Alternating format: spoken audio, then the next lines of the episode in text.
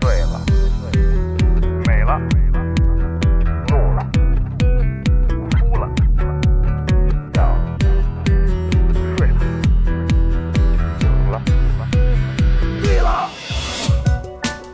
在眩晕中寻找真实的自己，撕掉虚伪的外衣，醉眼看世界，你能看到。最后调频，嬉笑怒骂，说尽人生百态；醉怒行喜，笑看身边无奈。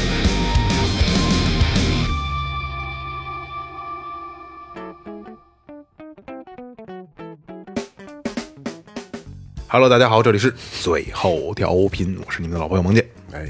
猫洞眼儿、门帘布、新修被窝、开裆裤，你知道这是四大什么吗？四大四大暖漏风， 四大漏风，我再说一遍啊，真的呃，猫洞眼儿，这现在估计都没有了。那时候那门上有一个窟窿，这窟窿是从外可以进里，从里不能进外，对不能出，是一个活活板儿，啊那猫给给猫进哦猫晚上能钻回来。哎，猫洞眼儿，门帘布，门帘肯定漏嗯对漏风，以前风门帘。新修被窝这我不用说了吧？为什么新修被窝风大呀？老那撩，那得铺人不是？对，开裆裤，哎开裆裤，哎，大家好，我是二哥，A K A C 哥的 brother，大家好，我老岳，大家好，雷子，哎，那个那个那个，说前面啊，微博搜索最后调频，微信搜索最后 FM，关注我们的新浪微博和公众号。公众号里有什么呢？有我们的这个这个这个。有打赏通道， 有打赏打赏通道啊，有这个我们的那个周边商品，还有我们也生活化的一些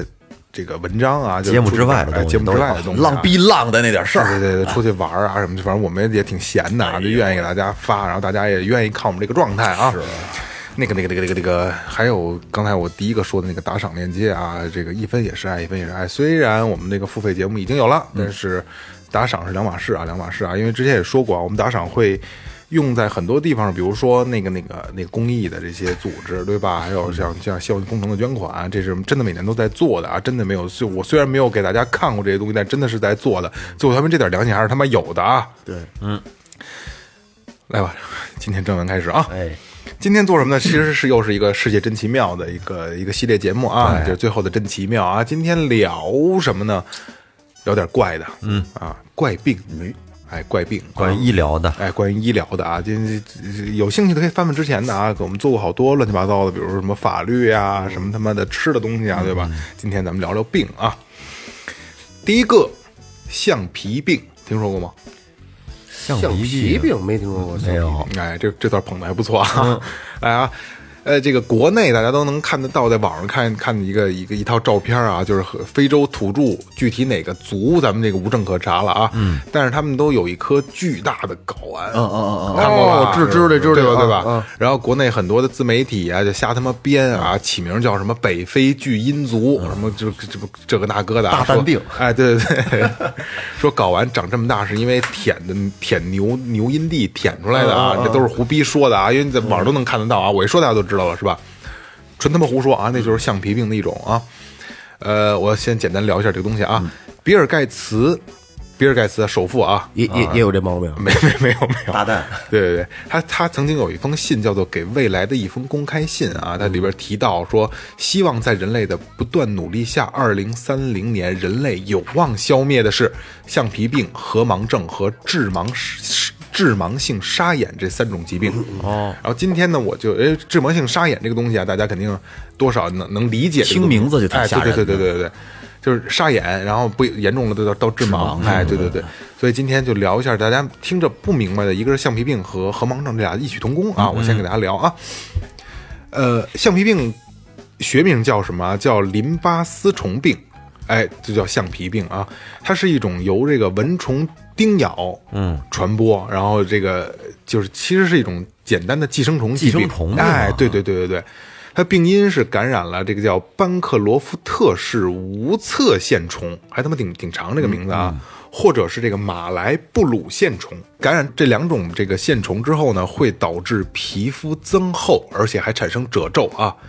并且病人的手臂呀、腿部啊、胸部啊，包括生殖器，会出现就是怪诞性的肿胀，增生就之类巨的大，哦还哎不是增生，就是肿胀，就是肿了。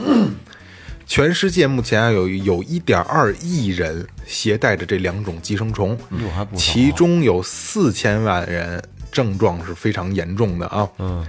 呃，基本上有七十二个国家，就是有记载的，七十二个国家有这种病症的记载啊。世界卫生组织在其发布的就是它有一个白皮书啊，叫《被忽视的热带病》中，明确的指出要这是要彻底消灭的疾病之一，嗯，很严重啊。呃，我再聊一下这个这个这这个病的致病原因啊。这些线虫特别有意思啊，它必须要有一个完整的经历啊。首先要经历在蚊子体内生活和在人类体内生生活两个阶段，才能完完成它完整的生命周期。嗯，它们被称就之前最早啊，它们被称作为微丝幼的幼体，幼是虫字旁那个幼啊。这些微丝幼呢，只能在蚊子体内才能发育成具有感染性的幼虫。嗯，哎，然后啊，它们进入人体才能发育成成虫。成年线虫的后代，也就是就是下一代微丝幼啊，必须要想尽一切办法回到蚊子的体内，才能继续生长，完成这个循环，挺不容易的。实话实说，哦，然后被这个携带这个线虫的蚊子咬上一次以后呢，可能并不会直接性的感染。嗯，但是非洲这个地方大家也都知道啊，就是蚊子多，对吧？环境相对比较差，被它们咬上数百次以后，足够数量的雄性和雌性的幼虫才能进入人的体内。找到了对方之后才开始繁殖。嗯一旦它们定居下来，不管疾病发生到任何的程度啊，成年的线虫都会进入你的淋巴系统。哦呦啊，这就恐怖了到啊！全身了，嗯对，使其形成一种蜂窝状组织，阻碍淋巴液的流动。哎呀，嗯这个真的很很恐怖啊！就怕听这蜂 窝对状。对对对对对，导致这个淋巴丝虫病的典型的就是它那个囊肿啊，成虫可以活到七到五年左右，嗯，时间也不短，然后交配生产后代，然后下一代的这个微丝幼呢，再次的进入循环系统。最终被吸血的蚊子吸入体内，开始新的生命周期。它所以说这个这个寄生虫真的挺不容易的，因为它不是说我我操凭空的产生了，然后到人体内它有的治吗？没有呢还。也就是说，感染这个病也不是很容易哈，得让蚊子是得咬很多次才有才有几率但是能咱得们到虽。然说没有这个那么多蚊子，但是非洲有啊。你知道，嗯，就是聊到这儿，我突然间想起，我前段时间看过一本书，叫叫他们为什么那么穷，还是说这个这个贫穷有什么办法之类的，就讲非洲，呃，四块钱一个的蚊帐，嗯，这个世卫组织和很多的有钱人捐给非洲，嗯，让他们去用，嗯，他们家给改成蚊，给改成那个那个婚纱。嗯，然后给小孩儿去捞鱼用，嗯，然后改成衣服也不当蚊帐用。后来这个就是说，这因为一个是你说的这个病，还有一个疟嗯疾，都是因为、都是因为蚊虫哈蚊虫嗯叮咬。后来世卫组织说，那没办法，那那咱们这这样行不行啊？就是咱四块钱成本，咱卖他两块钱，依然没人买。为什么没人买呢？说你们之前送的，现在为什么要花钱啊？这还是贫穷限制了想象、嗯哎啊。然后最后呢说，那你你来买，嗯买完了以后呢，假如我再奖励你一些米什么的，行不行？嗯依然没人去买，就是我们活该被咬，他们没有这个意识，就是咱们是跟着瞎着急，嗯，对。咱觉得人咬的挺可怜的，咱人觉得他他们没这意识。刚才啊，雷哥问这你你有没有法治啊？嗯我简单再说一下啊。挺 操心的哎，对，这种疾病呢，常见的地区，刚才我说了，非洲，然后嗯南美洲和南亚的部分地区，南亚还是有的话啊。太平洋地区以及加勒比海地区，虽然这个一次的血检就能发现血液的这个这个微丝幼嗯的幼虫啊，但是它们的一种奇怪习性会准会使就是人们现在对这个病的检测方式啊不那么稳定。怎么说呢？说只有蚊子当开始吸血的晚上，这种微小的生物才会进入你的循环系统，才会进入血液当中啊。在白天，它们根本就不可能被血液血检出来。哇啊，这挺有意思的啊，而且治疗也非常难啊。刚才雷哥也问了啊，没有办法除掉成虫，成虫没法除，因为它可能已经形成了一个一个系统化的东西，就全身哪儿都是对对对对有对可能，哎，呃，它所以现在唯一能够相对的去治疗这个病的，就是一年接种一次，叫做异凡曼霉素。嗯嗯哎，这英文我就不读了啊，这这个药品的英文还不太好读。 呃，但是这种霉素呢，是只能杀死它们的后代，就也就是这个幼虫，嗯，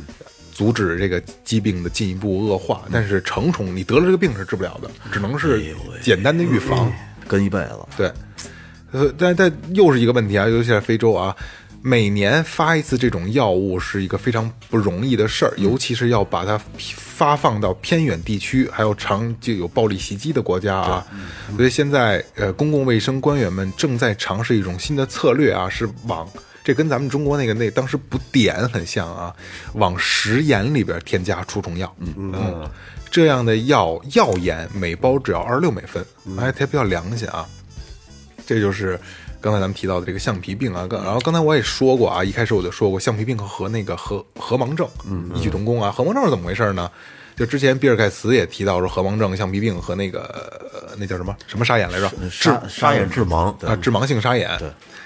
呃，一九七零年到今天，大约有三分之一的人居住在这个西非的河边的乡村里啊。呃，有三分之一的人的成年之前就有可能变成盲人，就是这个这个这就是这个河盲症啊。嗯就怎么评论它呢？说这个是世界上危害最持久、最让人沮丧的叮人昆虫。嗯只有这种小飞虫会使人失明，它的名字叫旋盘尾丝虫。太讨都没听说过啊，都没听说过，我他妈读这个名字都费劲啊。哎，就是这种这个旋丸旋盘尾丝虫，所以这个导致的这种河盲症也跟这个性质一样，也是叮人啊、咬人啊才会才会变的啊。这个呃，这这个虫子啊，就是我我我做了一下简单的这个那什么、嗯那个 那个功课啊，我实在没做下去，所以就没给大家做，嗯太恶心了哦有点恶心，因为鼻青恐惧症犯了，不是，它是飞虫还是爬虫还是它是寄生的。它哦，它不是像蚊子似的飞虫，对，对对对对，它治病的是那个是寄生的，那就所是以说从河里边过来的是吗？对，，它一串一串在挺河恶边儿心是吧的对对对，挺挺恶心的。然后有兴趣大家自己百度吧，这个恶趣味的朋友应该是，应该还挺愿意看这种东西的啊。这就是橡皮症啊，橡要橡皮症。不你看我姐他们那会儿去非洲玩的时候，就是要打的疫苗列出一大堆单子来，嗯我操，是吗？所有疫苗都要打齐了才 能去。他这个，你说他这种病，就非洲多是吧？因为卫生问问题嘛，卫生卫生问脏，题就跟主要是脏。咱们国内就听说过这病吗？没有，没有，好像没有，这就是其实这这些病，我我觉着肯定是有有有这方法可以治，能研究，但没有人愿意研究。就像雷哥刚才说的，送他蚊帐，他他妈讲完了以后当他妈的对婚呀、纱当你玩儿设的，你设计出这药了，你到那边人也买不起，人是吧？对对。不过像这种病啊，卫生防疫组织设计出药来之后，也都是免费发放的，只不过就是你治不过来，你你除不了根儿，是有时候橡皮病它并不是说真的蛋大，是那个嗯腿只要外面就是那个躯干，嗯，蛋囊大，对阴囊大，对，，阴囊大，巨大，是我这个大睾丸，嗯我能那都都出去玩儿不不用带板凳儿，直接是坐坐坐站着。对对对对对，那照片就是那个那个人坐那带就是它本身睾丸并不大，对，睾丸里边是蜂窝，对，多他妈揪的我，坠的走道多揪的我，打腿哎我觉得都。太痛苦了。不会李李莲都是讲吗？都是哎，你说为什么？为什么他没有那个决心割掉它呢？你得这个病你会割吗？不是，我就觉得太痛苦了。这对于他们来说呀，啊没准他不疼不痒的，就是大。不好说。反正我我找到的资料里没说疼没说疼的的事事儿儿啊。对， 他妈挺凶的那种。哎，下下一个哦，下一个，那我今天来说一个小症状啊，嗯，这个症状呢，肛门你看啊撕裂症不是不是，在民间啊，一般总会被认为是，操你丫这瘾怎么那么大？是什么瘾呢？嗯，性瘾。哦，雷哥讲自己的病了啊，这个哎，见人对，他说这个实际呢，这个性瘾症啊，是一种病症，它是一种这个身体机能和心理上的一种疾病。哎，呃，俗称呢就叫性瘾症。嗯，呃，你看呢，咱们今天来简单的介绍一下这个病症啊。呃，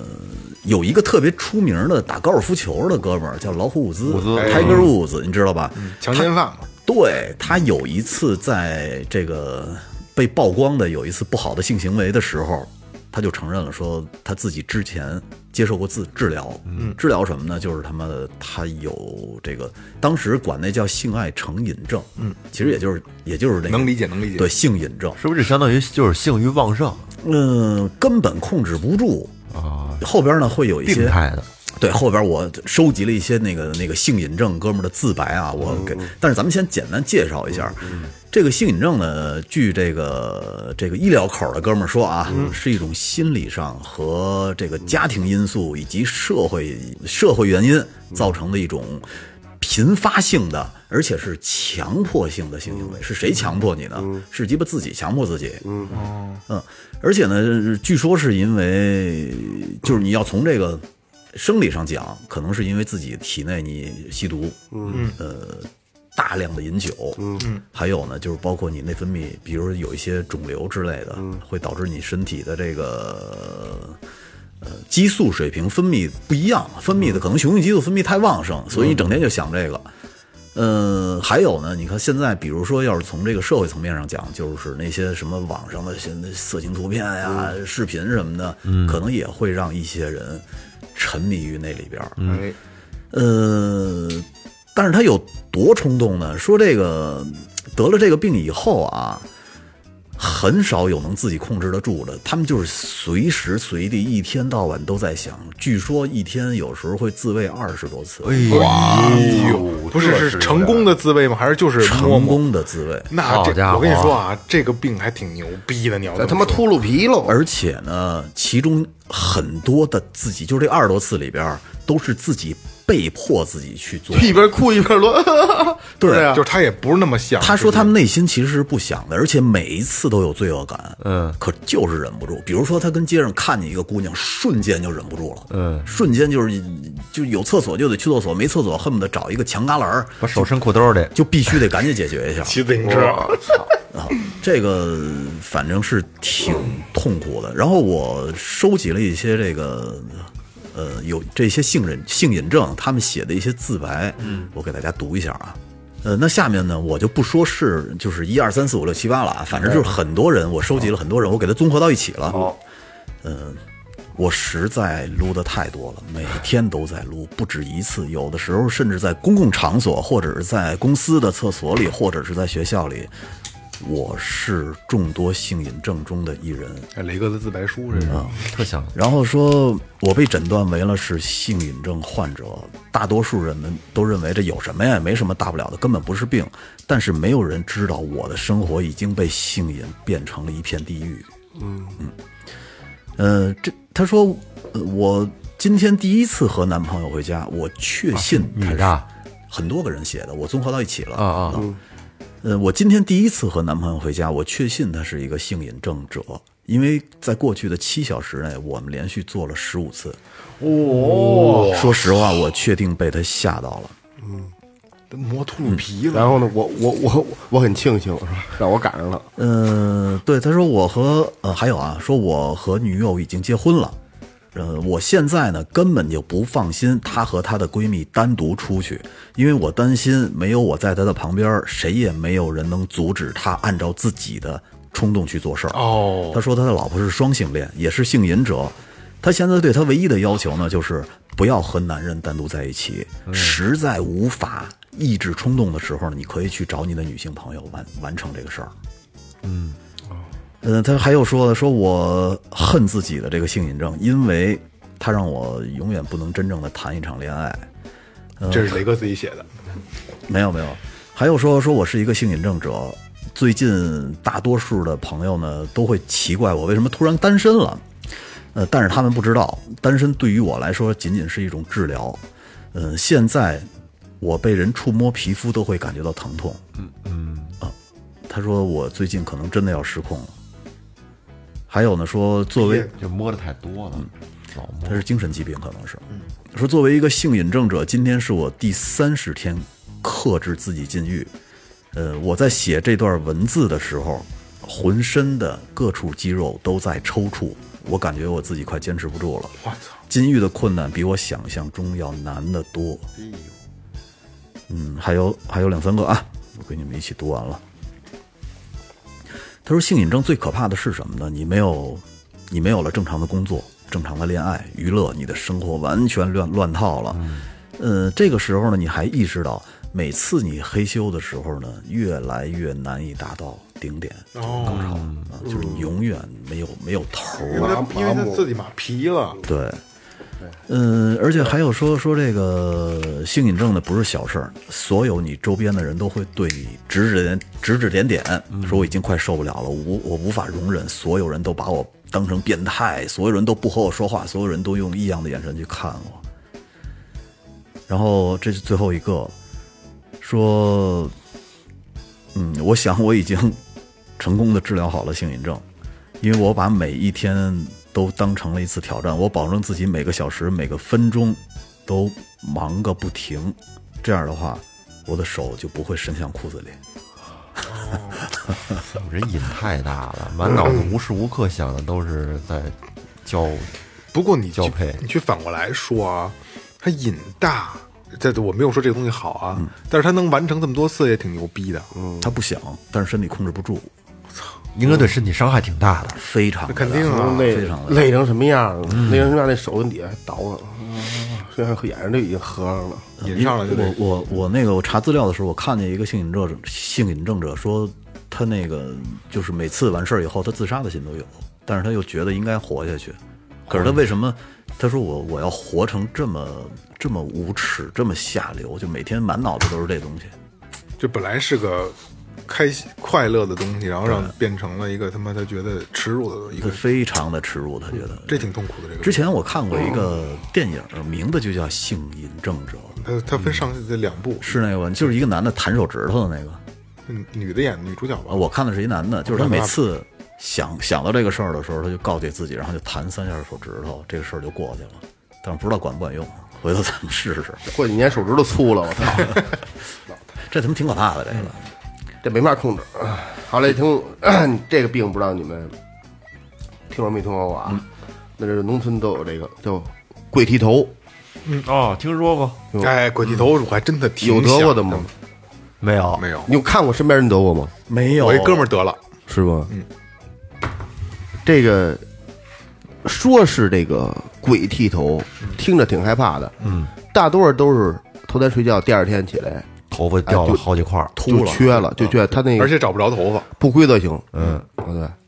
而且倍儿光滑，是吧？啊对对，就是一根儿都一根儿都一根儿都没有了。找不着头发，对，所以叫鬼剃头，墙上床上没有，没有，所以叫鬼剃头，是吧？我分析，我觉得他就是晚上睡觉时候蹭掉了。他为什么这是白天发现不了？因为白天他很少脑袋跟哪儿蹭。刨说你说是戴，呃，老摘帽子戴帽子这种，很很有很少有白天有人露头发，基本上都是晚上，然后第二天一醒了，跟晚上睡觉蹭点啥的可能掉了。说的可能有点邪乎，我估计哎到不了那这个。嗯蹭的多狠呢，那么头发啊不不，蹭掉他了嗯他是他是一他是一种他是病，他是病，他他并不是说那个说说你你多蹭，是因为你那个皮肤出现出现这个问题了。但是那个毛病啊，应该就正根儿来说啊，叫斑秃，嗯嗯、叫斑秃。但这这种毛病呢，跟那个自身免疫系免疫力系统有很大的这个这个关系。实际上，它不是说说那个说你外外界的什么细菌呐、感染、发炎呐、它不是这样，是你自身的免疫系统就来一子就跟心就跟心理疾病似的，像这这种感觉，而且它跟这这个神经病和精神内分泌都有很很大的关系，嗯所以它也没法预防。治疗呢，只能按这种就跟脱发似的那样治，抹姜是吗？啊，对对对，而且它有一部分百分之二五的这种，就是遗传的因素。哦，基本上基本上有这样的病史的人，你下边或者你上边的人，就是下下边后后代，包括你之前的，肯定就会多半也也会有有百分之二十五的这就个。哦是只要是发过病，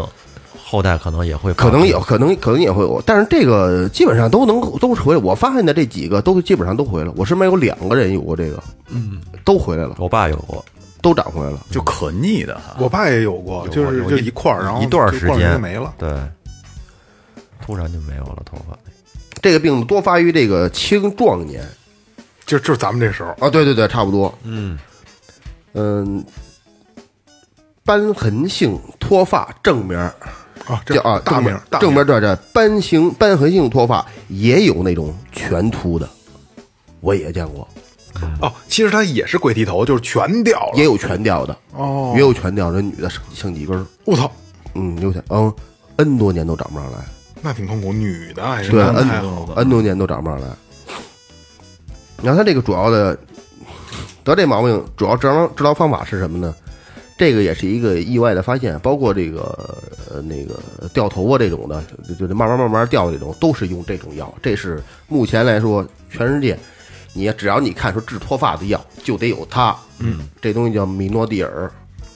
这个药怎么发现的呢？这个这个药最早是出这这个是降血压，就是治高血压的药，其中的一味，它里边有这米诺地尔。哦这帮人吃了这个高血压药，因为高血压药它长期吃啊，嗯它不是吃一顿的，那得长期吃，就发现毛发越来越密茂 盛，发现毛发它越来越来越冲。后来这个科学家就研究这怎么回事，说哦，里边我原来是有这一味药，它有促进对对对。百分之五，基本上百分之五的制剂，有这种霜剂，就是霜就跟油似的抹上的，还有一种就是溶溶剂，就是溶，就跟药片似的，化了之后化成水，往那块儿抹，主要作用还是扩张血管这。怎么跟鸡巴那小蓝片儿似 的？之前治心脏，后来嘚儿硬了。对对，对对对，是是意思 啊，是不是嗯抹一段时间，他这头发一点儿点的就能还能还能回来，还能再继续再长出来。嗯这个。哦没有什么特见效的，说操，说这吃了你就板定就行，嗯，也说不准。基本上三个月、两个月吧就能回来，哦，这么快能回来？哦基本上就长上了。剃头，这倒是挺常见的一个，反正经常能听说。对对对，嗯对对，就是根根本就不是，我他不是说你就真是运鬼了是什么的，就是就是好多就是说脱发的抹姜的啊，我还特意咨询过，好像说不管用，嗯不好使啊对，不管用。姜只能扩张你的血管，让它血液循环更快。因为就哦我之前问过老刘，我说老刘抹姜管用，他说不管用。我说为什么不管用？不是都说管用吗？他说嗯呀，说就是如果是你就是脱发，然后毛囊什么都在，嗯你抹是管用的。但是一般这种鬼剃头这种情况吧，就是他毛囊你看的是光，就跟就光头似的，嗯平的，毛囊都没有，你抹抹姜没有用。没有，没了，那毛囊已经死了。对，嗯抹姜没有用。包括现在那些植发也都是，嗯，他都是你看那些谢顶的人，他那个他起脑顶上有，为什么这地方支持中央啊？得得得是吧？那叫什么一边倒嘛，从两鬓还有这后脑后脑勺，你看后脑勺，你天天躺着睡觉炸着蹭，它都不掉，但都但都到顶上，后头的那发根比你脑顶上要结实的多得多，嗯，而且发质也好，你看我这个，嗯，他植发的时候也是把后边的给你取下取出来毛囊取下种到前边去，哦，就特别结实了，那头发。老能收到这个一植发的广告，对，现在啊，就是这个好像都给这个岁数的推点。不过是有点感觉我不知道你们有没有二哥这单说了哈，你们俩有往上走的趋势吗？我没有，还行吧我一直都挺靠上，我看看，挺靠上的，我看看，还行，哦还行，也行。我这明显确实往上走了一点儿，我听说还有种胡子的，说鸡巴种一脸胡子好好几十万那胡子种头发也是啊，啊，真胡子，真的真的真的也是在毛是囊自，己的毛，也是自己的毛，能不是毛能栽活了是吗？能啊，能啊，他保证你成不了一根儿多少钱那？ 种啊头对对对对那就是种按头发不就是另栽根儿吗就是按根儿算的那另个嗯根儿，那往胡子是移植移植头发还是移植不其知他的？道嘛？这是听说种胡你子，要是移植，嗯，半毛， 你要移植卷头着他家外国 人头说头发之后，我操，那越长越长，越长越长的，那受不了吗。不是可以眉毛啊，胡子本来就是越长就越长长你。修呗，可以但是胡子跟头发的发质不一样啊，但也许到这儿了，它它就不一样了。我觉得区别不大，够了。关键他要的是鞋，要他样无所谓。 对你剃呗，胡子要的是鞋，要不然你做完之后得给他刮了，那不是傻逼吗？ 真的。他们学校那会儿有一姑娘像男孩儿的，装男孩儿拿大刀砍人那个，就每次出门不都画一胡子 吗？那你要造型的时候，你梳边分多多方便啊，对梳胡子也好好梳呢，稍微拿点啫喱就给定啊了，，是不是？对，定型了还。哎下一个哦，好，下一个我说一个啊，我先说几个场景，咱们想象一下。好的，第一个，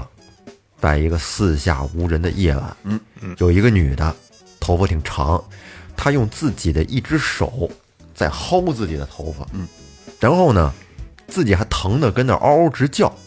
就好像她那个手是被一种什么无形的力量支配着一样，完全就不能受控制，上身了，自己薅自己。嗯，第二个场景，有一个独自躺在床上的男同志，没有办法入眠啊。为什么没有办法入眠呢？因为他觉得有有些窒息，窒息的原因是他的脖子被他的一只手给掐着了，狠狠的掐着。然后呢，他的另一只手在使劲的掰自己的这只手，想让他放弃谋杀自己的念头。哎，第三个场景，在一个乡间小路上啊，天儿挺好的，一个女孩开着车还哼着歌，突然间就把这方向盘朝一边生生就给奔死够了，吓人的。哎，然后这车就冲向了旁边的这个山石，结果酿成了一场车祸。嗯嗯，但是酿成这场车祸的人就是他自己，哎，嗯的那只手，的不受控制的那只手。的那只， 其实像刚才说的这几种情况呀，一般都跟恐怖电影里演的似的。对，但事实上这些情节确实是发生在现实生活中的一些真实案例。嗯，其实它这个是属于一种罕见的神经系统疾病，叫做外星人手综合症，嗯也也叫做异手症一。手症啊，哎，还有一个名字被称为叫奇艾博士综合症啊，是一种非常罕见的神经系统疾病，通常呢发病于非惯用的手上。就这种病，它表现的形式呢，就是说，患者他通常会认为自己的这个手不属于自己的身体，嗯，而是他有着独立意识，他是一个个体，并且呢，认为就是这个手的所完成的所有行动，不是我让他干的啊，是他自己干的。嗯，他有意识，他可以感受到外部的，比如说温度啊、疼痛啊，但是说，他就不听你话，哎，他们认为他他们自己根本没有控制这个手的能力。嗯，就患有这种病的人吧，在某种情况下会表现出不自主的触摸和一种抓握的动作。嗯，比如不说是就就小鸡巴猫蛋儿吗？就是啊就是他们是是什么骗子吧？就这手不听我使唤，我就奔他胸去了，这不他啊 妈这你说我这是你怎么编的？是说我这不是我的手，我当时没想那就过去了。我有操病， 这呃，啊对对对，哎，这可也可以这么理解啊。比如说，就是忍不住的触摸自己的面部，或者说撕裂自己的衣服呀，或者说将那个一些东西塞进自己的口袋里边儿啊。有小偷的，一般发生这种症状的患者呢，都会把这个手给人格化，比如说认为手上咱们常说的附上什么大仙嗯呀，或者是有什么外星人之类的，在更国外的话，他们就觉得是被恶魔附身了，对啊，他们也更更夸张的是，可能会给这手取一个名字，并且还能讲出这个手以前的生活经历什么的，这挺夸张的。哎，虽然说就这种这种就是非常真实的医疗状况呢，在恐怖电影中是常见嗯的，但是在这个实际上，自从一九零九年首次诊断出外星人手综合症以来，全世界范围内被记录下来的这个病症不多，就几十例左右。嗯啊，不过专家那个好多专家一致认为，这种病它其实是不具备致命性的，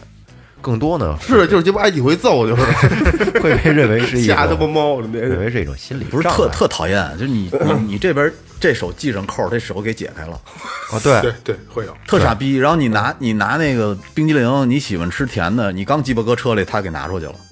或者是你这边，比如咱们下楼，刚把灯关了，那手给开开了是啊啪就给给开开了，不这是你控制挺的，瘆人的，挺可怕的。啊，真有这种病啊，有有一手有你说他们那我那会儿听人说，就是这个世界上这几十例里边儿，有好几个人都是在什么情况下得的这病啊？是他妈以前是癫痫，他癫痫以后，他把大脑里边给切断了一个神经那我下面简单的说一下这个病的工作原理是什么样的，下面煎蛋的，简单的是给大家讲一下 啊，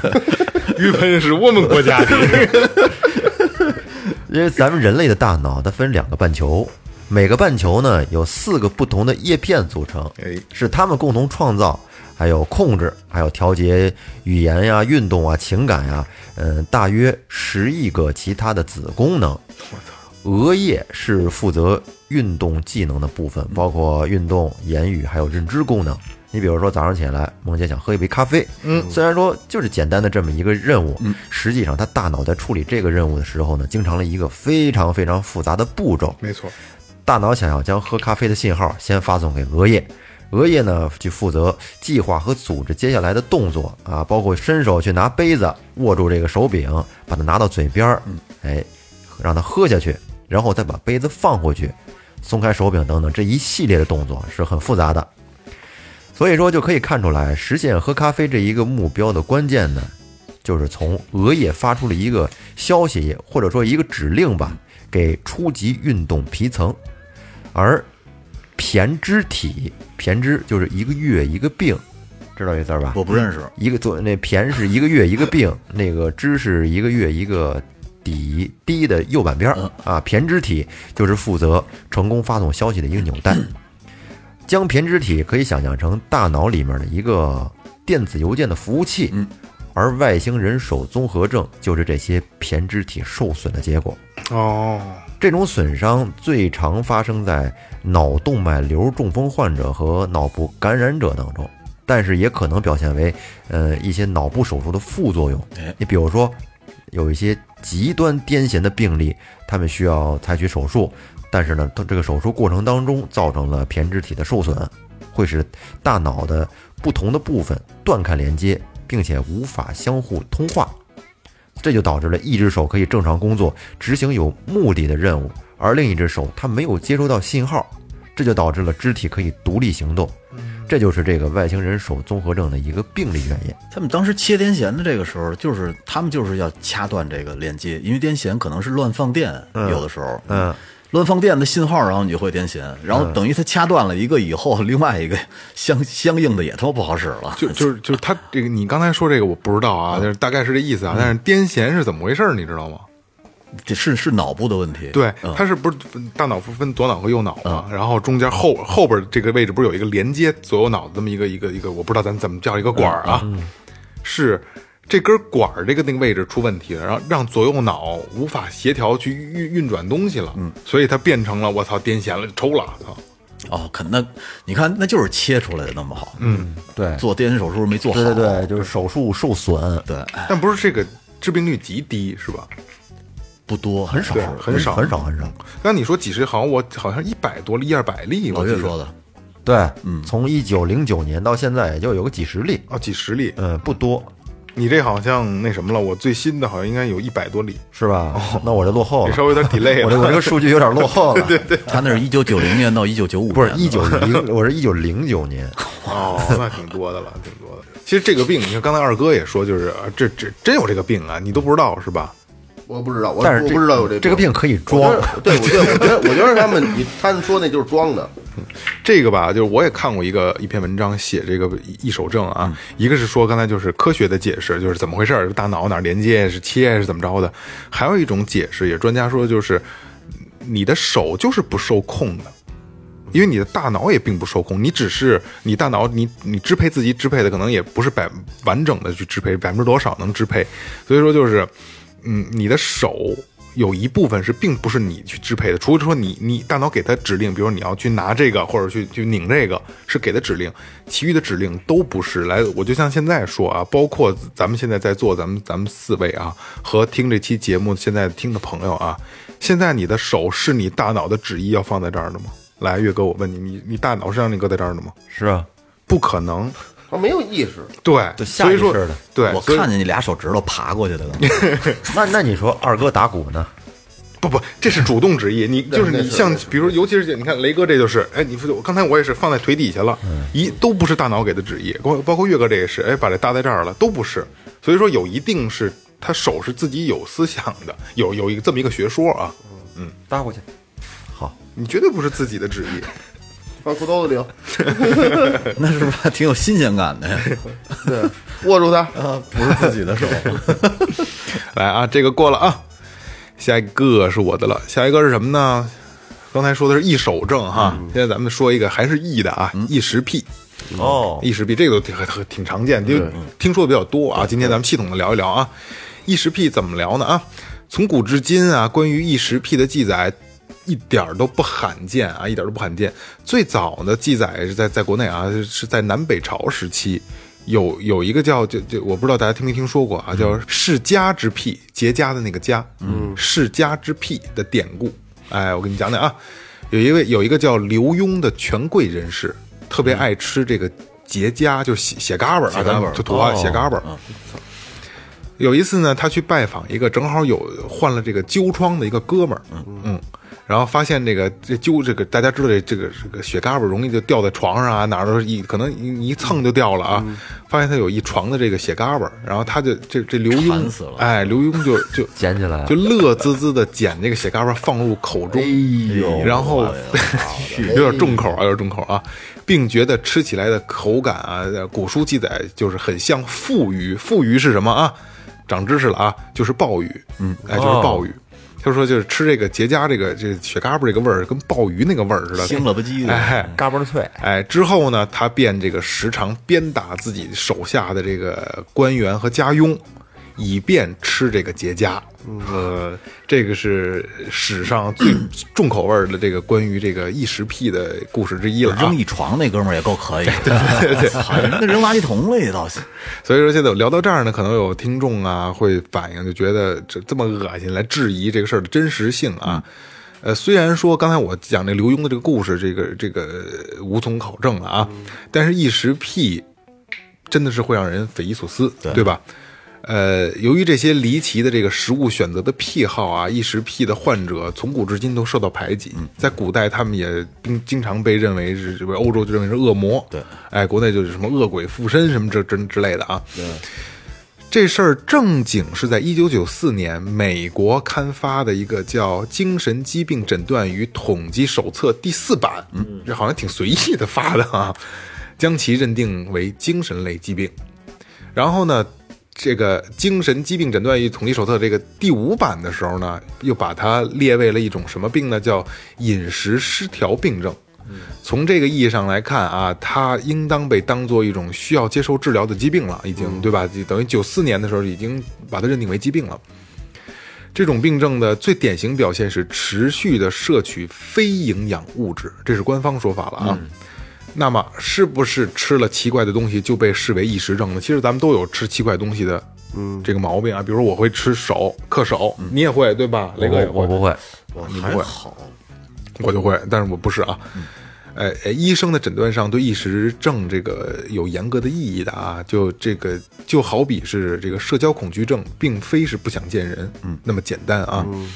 怎么断定是不是异食症呢？啊，拿小本儿记一下了啊。首先，异食症的行为要发生在两岁以下的儿童身上就不算异食症，嗯，哎，因为有孩子咱们都知道啊，没有意识。哎，对对，孩子在婴儿时期都会用嘴作为唯一的认知，对他对吧？他去感受世界嘛，哎，他什么都他他妈往嘴里放，嗯，呃，咱们听众肯定也小时候也可能乱吃东西，父母可能长大了都会说他，你小时候你爱不是吃什么东你西？知道，包括现在我去分辨这个东西是真石头、真宝石还是塑料做的，我都会用嘴唇去试，我是用牙，不用去研究，拿嘴唇一贴就能感觉出我来。的脏，我用啊牙。 哎，所以说这个两岁以前的儿孩小孩儿啊，吃瞎吃东西的，就是制止就就好了，慢慢引导就可以了。如果过了这个年龄段，仍然有持续的意识行为，那就要小心了。嗯我记得以前那个在陕西榆林川儿那边，嗯，有一个四十多岁的女的，每年得吃三十多斤黄土哎，好像上电视了吧？嗯对啊，而一吃就三十多年，我就她要就就属于异食癖。对，他的意识癖，我就要讲的是一个吃土的事儿。真恶心，听着。这吃土的可以理解，我要讲这个吃土的呢啊。吃土少年，嗯呃，我呃我那个岳哥说这个这陕西的这个女的，这个我没做她的，我做的是一个重庆万州的一个五岁的小男孩儿、哦啊，他是他随着年龄的增长啊，他吃泥巴的分量是有增无减，就越吃越多，我操，往饱往饱了吃啊，就是家人怎么劝都不行。然后这个奇怪男孩每天都凿墙上的泥土吃啊。这才是真正实打实吃土的方式啊！他他硬是把墙里的这个家里这个墙挖出了一个坑，最后变成洞了，掏穿了啊！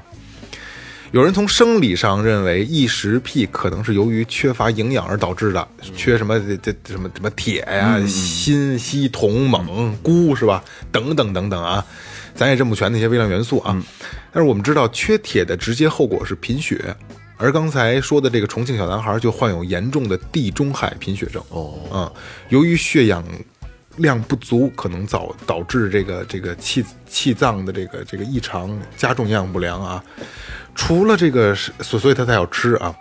除了这个生理因素之外呢，异食癖更多是由各种心理过程的障碍造成的。据这个还是心理问题啊哎，对对对对对。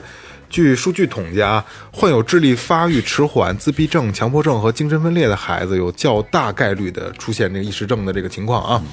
而类似于什么抖腿啊、攥拳头啊、什么扯头发这些小动作的这些孩子，就是属于缓缓解紧张的这个情绪嘛。然后对于成年而言，重大的心理伤害或者压力到了导致的精神异常，也会导致这个异食癖。那我感觉我从小被骗了。为什么看一动画片儿，嗯，那动画片儿我我不知道大家有没有听过或者看过啊？我给你们学一段。嗯，我不是河马，我需要铜的矿物质。哦，我知道，没，我没看过我这个，想过这是什么来的？好好想想，嗯，我不是河马。黑猫警长，哎，没错，黑猫警长黑猫警长有一集，是我忘了是河马了还是大象，他们家偷人红土吃。哦，对对对，河河马马我记河马着兔，但是你这个配音这我真忘了。盖盖房子的，对，他说。说我他妈需要铜的矿物质，所以我才吃那红土。 呃我这儿有几个有意思的案例啊。二零一一年，美国有一个女孩因为受不了失恋的打击，刚才我说的就是成年人受创之后会有异食癖啊，呃，受不了失恋的打击，爱上了吃肥皂。哇！哎，为了缓解自己的这个痛苦啊，她每周要吃掉五块肥皂，也不中毒，不中毒。五块可能应该还在量量里吧。又一个哈、英国女子因为怀孕期间的压力太大，孕期反应啊，喜欢每天吃掉一瓶家具的擦亮剂，一一天一瓶，也也不中毒，就类似对类似碧丽珠那种东西啊。 然后尽管呢，她自己知道这些化学品对胎儿有害，但仍无法控制忍不啊住。然后还有英国一个女子是怀孕从第三个月开始吃海绵皂，我不知道这是什么东西，咱们有没有有，我真听说过吃海绵的，他说是海绵皂，嗯，然后这个牛逼了啊，五年之内吃掉了一千块，哎，你说这身子骨哪受得了啊？我去，我听说吃海绵的是，只要看见动画片里海绵宝宝都流口水，馋得慌。现实生活中，我去，然后会有听众问啊，可能就是这些呃吃这些乱七八糟东西，身体不会造成伤害吗？嗯对吧？呃，实际上这个咱们这个消化系统啊，因为咱们人那个人体的这个几功能性还是非常强大，从大脑到这个内脏啊，有一定的容错能力的，他们是。然后对于完全无法吸无法消化的异物呢，消化系统会尽力的将其随着粪便排出排去出，哎，然后它是为为了什么？是降低自自我损伤。如果吞食的异物是尖锐的物体，则有可能刺伤啊、划伤啊、这食道啊、肠胃什么这个那个的啊。呃，二零零四年，一个法国的男子十年之内吃下了三百五十枚硬币，然后最后不幸死于胃部切除手术。哎呦喂，胃这穿实在是可能排不出去了，排不出来了排不出去。还有一些生理和心理都正常的人，也会自发的进行意识行为，但是他们的目的在于，我一说你就知道，在于逃避司法的制裁。嗯，这个二哥可以简单的说一下为什么？这个简称叫吞铁。哎，一般情况下就是这种会逃避法律的这个责任或者说制裁吧，在紧急的情况下，比如要逮着你的时候吞一块铁，这个时候这个因为你身体里边儿身体里边儿有这个铁，有这种这就这种铁的这种东西，呃，你在进去的时候，甭管是圈儿里边儿还是看守所，都会给你拍 X 光。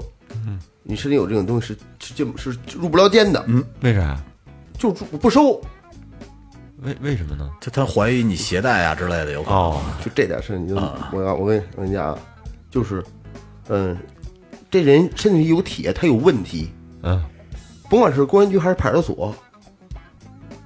这作为交接了，这人跑我这儿来了，那跟我这儿要死了吗？哦，明白吗？明白了明白了就得给你打回去。啊，但是呢，按照咱们的这个按照这律条来说啊，你只最多最多能控你四十八小时，嗯，他就必须在四十，如果想拘谨的话，在四十八小时之内必须把这个这点暗对暗中这整个这点东西都把它攒齐了之后，在四十八小时之前必须把你送过去，往上递交。对，四十之内必须得就这点儿之前必须得到那儿，哪怕坐着交接呢都都可以。嗯，如果说没弄，你就有权，哎，就无权是这样。明白所以他人那边不收，所以这人你就没法弄。嗯，所以他吃就铁。对，咱吞铁。对，哎，我记得还有吃头发的，那没有用，不是不是那个进这里头，是正经那会儿有的的姑娘啊，就是这没事儿就鸡巴揪头发吃，没事儿揪头发吃，然后过了他妈一两年，从胃里边拿出一个是一公斤还是两公斤一大头发球来，他实在实在消化不了了，也排不出哎嗯对去。有这种，他们会玩的怎么玩啊？这个也咱一般人也干不了这事儿啊，就是有笔芯儿，有笔芯儿后边它有一道空的，嗯嗯，把这空的给它绞下来，拿一根针撅折了，搁里边去，嗯，然后一边给它堵那纸儿或者一烧，把它一堵，嗯，把这吞下去。哦，能拍出来。哎，对，能只要能拍出来身体有就行，还有往身里边拍针的，就拍到。拍到身体里边的，往身就跟那跟身体跟肉里边扎别着进去啊，对对对对，往往身上拍针那种，都他妈逼是馊主意，操！我跟你们说一个好玩的啊，刚才说的一尺匹吃土，在某宝上有卖专门的食用土土，饼是吗？专门就是土做的，能吃，就是正经的土那，我估一一就专门给异食异食癖的这种人吃的。不是，你看在那哪儿，在那个还真有人买什么埃塞俄比亚、有那种委内瑞拉那边那穷的地儿，土饼干是吧他们就卖那个土饼，嗯，弄一大桶，然后跟他妈的做做瓦似的，太阳底下晒，对对对，晒完了以后卖，就吃那东西能能充饥，能不至于让你把胃给他妈互相磨磨烂了，但是没有营养。哎呀，你看咱们刚才萌姐说的是异食癖，但是异食癖呢，我觉得它好像有点强迫症的那个意思哈精神，病反正是精神病心理心理上的问题。那我接着萌姐这个，我再说一个一个症状吧。嗯，这个症状呢，很早以前，在二零一八年，不是很早以前，拍过一个一个电影，印度叫《格格老师》，我不知道你们有没有印象？没有，就是说这个小姑娘呢，品学兼优，然后人长得也好看，而且呢，这个她她去学的是就像咱们这边师范似的，师范学院毕业了以后呢，成绩也好，长得也好，但是面试了无数个学校都不要她。嗯，什么原因呢？就是因为她有一种病症，这个病症的学名叫做。妥瑞氏症，嗯，什么叫妥瑞氏症呢？说俗了呢，就叫抽动秽语症。抽哦动秽语，对，骂街，我就是知道我知道我知道我认得有有这种呃有，这个这个姑娘是什么形？呃，就是什么症状呢？她就说着说，就是咱们聊着天呢啊，就啊啊，对对对对对对必须喊两喊两声以后，她她自己抽自己脖子两下，啊，对对对对对对对对，然后咱们说两句话啊啊，然后还得抽两鸡下，脖子上了，你这我认识就是那样嘛。这姑娘，你你你们可以回头找这个电影看一下啊。我认识那个这特早了，他这人一直有这问题，他是从什么呀？他从历年，我从结婚那时候，我结婚多少年了？他就一直有，但是他这他这口头语会变，嗯，你们啊，他他那时候最开始他说是没错儿，这老爸爸，然后那你说我怎么发现他这这毛病的吗？那天啊，我哥们儿什么都来，我结婚单位哥们儿朋友都来了，他们一块儿玩牌，嗯，人一七他跟边嗯儿 爸出啊，你不是说一八嗯吗？不是不是没有没有没有没有没有没有，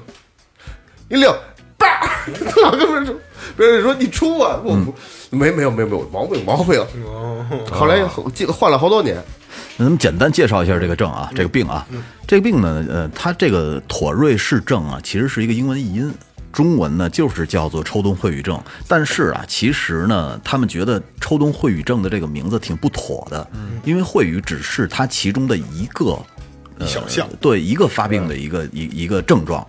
嗯，他说这个这个症状呢，有比如说挤眉弄眼儿，长时间的挤对眉弄对眼儿，对对对对对对，哦然后长时间的撑鼻孔，长时间的吸鼻子，不停的吸，然后长时间的咳咳咳 弄嗓子，呃，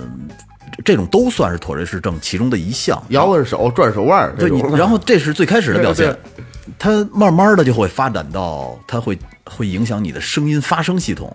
它就会让你出，呃比如说着说话，呃就感觉你有这个病似的。就是这样吧，就是就像那样似的，他必须得出一个怪声儿。嗯，而且说这个病啊，其实是在这个人群里边儿发病人数很多的，大概二百个人里边儿就有一到两个。哦，这么高呢？对，就是或重或轻有这个病的。那啊你要这么说，我小时候也有，就是老爱急眼，然后就是使劲，那就是初期，眨初期眨眼，自己控制住了控制不呢住就控制住你了给。治好了是吗？痊愈控了？控我我爸老控制我，嗯，呃，我们我们学校有一个男孩儿，然后呢，他妈还是那个学校的老师呢。嗯，他就是那个秽语症到到什么程度了呢？上着上着课跟 啊、你妈 Michael 似的，是吗？我告诉你啊，上着课儿，我操逼，就必须得什么？他说那句是吗？我操逼，就必须得骂脏话才行，就必须得骂脏话。嗯嗯。哎呦喂，就是最后给他妈，他妈也特别苦恼，但是这个全国去看病也看不好，哦，没法治，没法没得治，治不了这个。没得治。有的时候呢，这个孩子可能嗯小小的时候会有这个问题，慢慢的长大了就没有了，但是有的可能会伴随他一生，就自己能控制住还是能控制的。控制不控制住，不了控制不了是神经性的那特别老难。岳怎么治好了？不用治他那小时。候我小的时候，我小的时候也会挤挤眼睛，什么抽对鼻孔，我我也会这样有。啊，对对对对对，但是但是慢慢就好了，慢慢你你忘了它就好了。马马大师，哎，对对对，没错， 那个也是一种。能堵了，所以这个这个这个霍雨正，我觉得这还是挺，就是挺，嗯，特别是啊，在这个公共场合，你你比如说呢，你鸡巴的开着会呢，我给你讲几个实际的案例，我给你讲两讲两个两个吧，两个实际案例，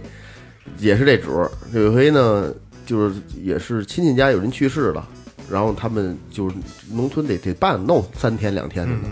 然后就都在当院子里边站着。就就等着吃饭嘛，这一波一波下来的，那时候都流水席不是，坐着等着吃饭，这波下第二波吃饭，他们在那站着， 跟几个伙伴一块儿在那站着聊天儿，然后呢也挺沉重的。只要这个这个主家，就等于比如说他大儿子吧，大儿子得打翻儿啊，是吧？这最主要的，从他身边一过，他就说哦 死喽。 那人那人刚开始第一句其实不是主动的，不是主动的，就想说，对，然后那人从边瞅他一眼，没眼眼过去了。我操，跟就跟我说这事儿的人在边上就给我吓得，我操，说 你他妈你傻逼吧你啊，想说呀一句，不是这控控制不住，控制不住。到时候第二回那就别人来都不说，就他大儿子过来说：“哦，死喽！”这你他妈说什么呢？你他妈说什么呢？我没有我有毛病，这这都劝，没没别理他，就把这给拽走了，就给。这是其中这就一个事儿，还有一个事儿是是什么呢？就坐公交去公交车，嗯那阵儿那那套最不知道最早那九四七你见过没有？我知道，就那大黄车那个，嗯我知道那我知黄道嗯那黄车封闭式的，就一门儿，上下都捅着一门儿，倍儿鸡巴倍儿别扭那车，呃，一排是单排，那边是一双排，就他必须得坐一单排，就靠这窗户啊才行，能坐这，要不然在整车上都得瞅他，嗯，哇哇，就全是那个。啊，就是那种，他为什么要坐边上？然后他开着窗户，脑瓜是外头去，外头 在外头叭叭甩。如果说没有这个座儿，这极力的控制，控制控制，到他到他家那站下车之后站着不走，他得嚷半天吧？，对，下来之后就跟那嘎、哇哇，就这样指，是，人越多他越越容易这样，是就吧他他因为他控制，他就忍不住，因为他要他要他知道他想控制，但是控制不住，憋憋哎憋憋，有的时候候憋得面红耳赤的。对你知道他吗那个他那憋这状态也得摇晃着，也得动着，就这样，等下车的时候完全发挥了。忍不住，都脚丫完全子对发挥了，俩脚丫子一着地，得就开始完接全了地气了。对，哗哗甩一通，甩舒服了，得，再再再再走，还能还能再回家呢 我。我我问一下啊，我问一下，这人我认识是吗？嗯，哦，那我知道，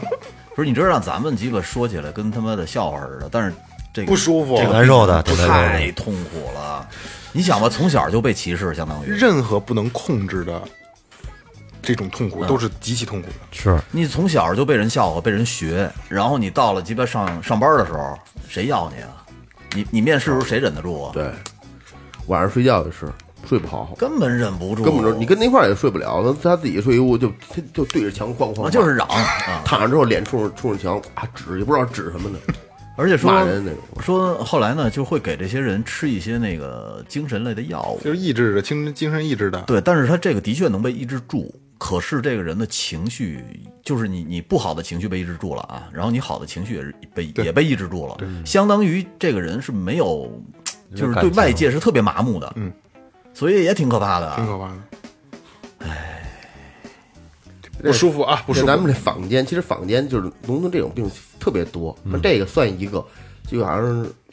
有毛病这孩子，要不说二百分之一，有时候二百分之二了，恨不得对就百分之一了，恨不得。还有一种，还有一种，我觉得比这个比这可怕， 尖锐湿疣症，你说这是性病， 这毛病不知道你见过吗？这我小时候都有，其实都是亲身经历，身边都都都有这种人，就是白化病，哦，哦，那是是头发就他咱是咱亚洲人是黄皮肤是吧？他是纯白，这纯白比他们那种俄罗斯那种那那种白皮肤的人还他白，不是白癜风是吗？不是不不是白癜风，是是白化，化，白化不是病是白化病。这种人呃眉毛、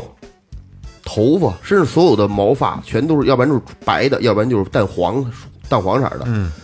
呃，包括眼珠子，我想想，眼珠子是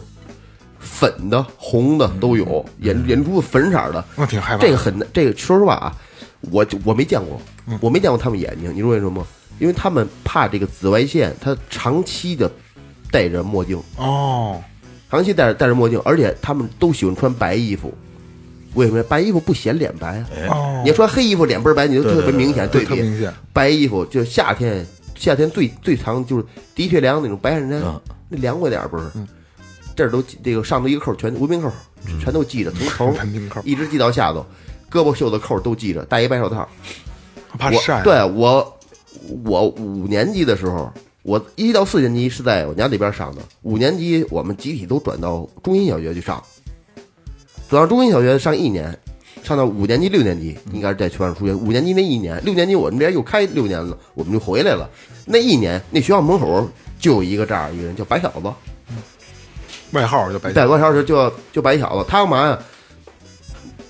我也没看他躲过袋儿，这哥们儿也我也没看他是溜达呢吧，没有过，永远都是坐一个手摇的一个车，哦，哦，是啊，手摇这车能走。我从小时候就见过，我就特想摇，坐车就摇一圈，我到真现好在，玩你刚才说我都哎想啊。要。然后摆摊儿卖点儿什么这小橡皮人儿啊，这往墙上一粘，粘手那玩意儿啊，就就小孩玩的什么，就这乱七八糟吃的小吃的，什么泡泡糖啊，就这样，跟地下摆摊儿卖这东西，说话挺难揍的还。啊，说话挺难的，他就是通体就是就这样，戴着帽子，戴一鸭舌帽，就跟那哥那帽，戴一鸭舌帽，戴一墨镜，戴着手套，我那做脸倍儿白。那时候我我从来没想着买过东西，我就是害怕，哦咱也不是歧视人家，我确实我有有有有有点发怵看着，从来没跟他那买过任何东西。那个，我前段时间带孩子去那个八达岭野生动物园，嗯，啊有一只白老虎，完全就是白话动物也是，写白话的是吧？动物也有。其实这种毛病是基因，呃，还是染色体造成的。他们是是是怎么回事呢？由于由于这个，呃，酪氨酸酶缺乏，就他身体里边缺这东西，导致这个器官，呃，就等于是不能合成这个黑色素吧？嗯他身体里没有这个黑色素，导致他这个视网膜啊、皮肤啊、眉毛啊、头发都是都是这个跟正常人的颜色不一样。嗯他们最主要的一个特点就是怕紫外线、怕晒，眼睛也不成，会造成个皮炎啊这种，就会甚至能失明。为什么哦太他老特别敏感，对对，为什么他老戴墨镜啊？就挡，实际上是挡光这个病，而且有遗传。哦，这主要分两大类啊，一种是就这个，呃，全身白，另一种就是这个一块儿一块儿的这种的。就这这种人，如果太多的皮肤暴露在这个紫外线下，会产生这个对光感就皮敏敏对对他们对因为对暴晒嘛，对光感就产生这个皮皮炎，嗯，或者鳞状细胞癌，这鳞癌挺重要的，哎呦这这个个鳞癌挺可怕的，除了其实就是怕光，对，能好得了吗？嗯，没有应该好不了没有这个具体的药物天生的能治疗，只是物理方法。物理方法就就就别晒着呗。就是物理干啊，预，对这是。对对，那除了这个，没有什么更好的方法。我们小区有一个一小女孩，他这个病是不是还有一个民间的叫法叫什么？小女孩儿不大，就叫就是是这个问题，我特白。我倒没听过民间叫什头发么是黄，色反正那阵儿就管他叫白小子。叫阴天乐。哦，阴阴天不就不喜欢晴天吗？对，这阴个这天高个兴，这个民间的管这个白化病叫阴天乐啊，应该有听众应该能听能听见过这种叫法啊。阴阴天乐，阴天了这所有动物都有这个，对有还白化猩对嗯猩、老虎、狮子、前两天咱们群里边不是那个谁蚯蚓，哦，白化的王八、白化的龟呀还有白化的蛇呢。对，什么都有白化，对对对只要是生物都有白化。哎呀，真可怕！哎呀，那最后我再说一个吧。黑黑了吧唧儿的多好，啊其实白挺好，但是它那种白吧，它不是正常白。对，惨白哎你了。不该白的地方，要是白了之后，看着就挺，老眯眯眯着眼睛，嗯，还是挺黑点别儿扭吧的。我以前看过一个报道，嗯有一个很普通的女孩儿啊，正常女孩儿去医院检查，结果呢，一份儿检查报告让她有点不淡定了，哎，让她不知道该怎么面对未来的生活了。医生说她是完全性雄激素不敏感综合症，也就是说是睾丸女性化综合症。它的染色体是四十六 XY，也就是说，它本质上是个男孩。嗯，这有点让这个女孩接受不了这个事实，不知道她该怎么面对她闺蜜啊，还有男朋友。嗯嗯，说到这呃个病啊，嗯、我说一个大家可能都比较熟悉的人啊，哎，那《午夜凶铃》都看过吧？嗯，没有，看过《午夜凶铃》没看过。不敢看，哎，里边那个贞子知道吧？知道山村贞子，瞎逼爬的那个，对，从电视里头。贞子在小说里面，在原作中，她就是个阴阳人，哦，在电影版里是个女性啊。贞子她是超能力研究所尹雄平八郎和超能力者山村至今子的长女，啊，继承了她母亲的超能力，拥有了可以控制人生死的能力。同时呢，她还具有天生世间罕见的美丽，但是她有一个罕见的病，就是叫睾丸女性化综合症。说起这个阴阳人，对喽，说起这个症吧，就又是睾丸又是女性啊，这就得从人体的这个生殖系统这个发育说起。咱们说都知道，这个男男性和女性他们的身体的性特征不一样，啊结构不同，结果不同，其实主要是靠这个激素，不同的激素来来刺激的啊。这个男男性他需要雄性激素嘛，是吧？女性需要雌性激素。这个男性生殖系统的发育呢，它需这个过程需要雄激素，也就是睾酮的刺激。这睾酮对外生殖器，就是这个那个那个什么的成熟啊，起到了很重要的作用。哎，为了省不给自己打逼，就是那个那个，哎，那个那个东西啊。但是在这个睾丸性女性症候群的这个患者体内呢，这个雄性激素受体部分，它不能对这睾酮做出应答反应，嗯所以说这就造成了男性化过程中出现了障碍，也就是说它的外阴部分停止发育。嗯，但是这部分雄性激素它在体内，它还是存在的呀，它就代谢成了雌性激素，从而呢就促进了女性特征的发育。所以说，这个患者呢可能会呈现出外阴女性化，出现了这个和女人一样的一些这个生理的结构特征，嗯但是呢，在里面还存在有睾丸，哦，在身体里面存在睾丸，这有点吓人啊！哎，也就是有我有阴茎，没有，但是有睾丸，但是里面会有睾丸。这这是外是这我我提个问啊，这可能你都不知道嗯了，是在外边垂着还是在身体里？那个那个睾丸是在是是在身体里的，脑袋挂着，睾丸应该是在身体里的。这个挺恐怖的啊，哎，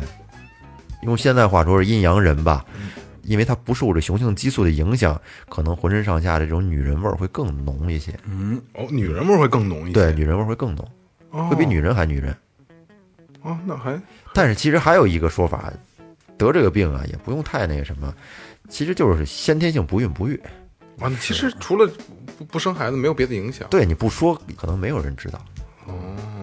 包括那贞子嘛，就是因为得这个病，她为所为什么要复仇呢？就是因为这原因，她被那个城关尾太郎强奸了，而且呢，事后发现了她是一个双性人，嗯，因为在她的腹股沟里有睾丸，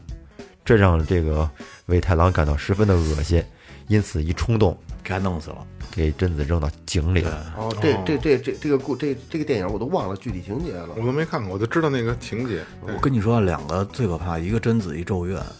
咒怨是那小黑猫，哎呀，对，这哎，不要说说说别的，咱说不别的说了大晚上咱不的，大说晚上的。这个阴阳人，耳朵看过吗？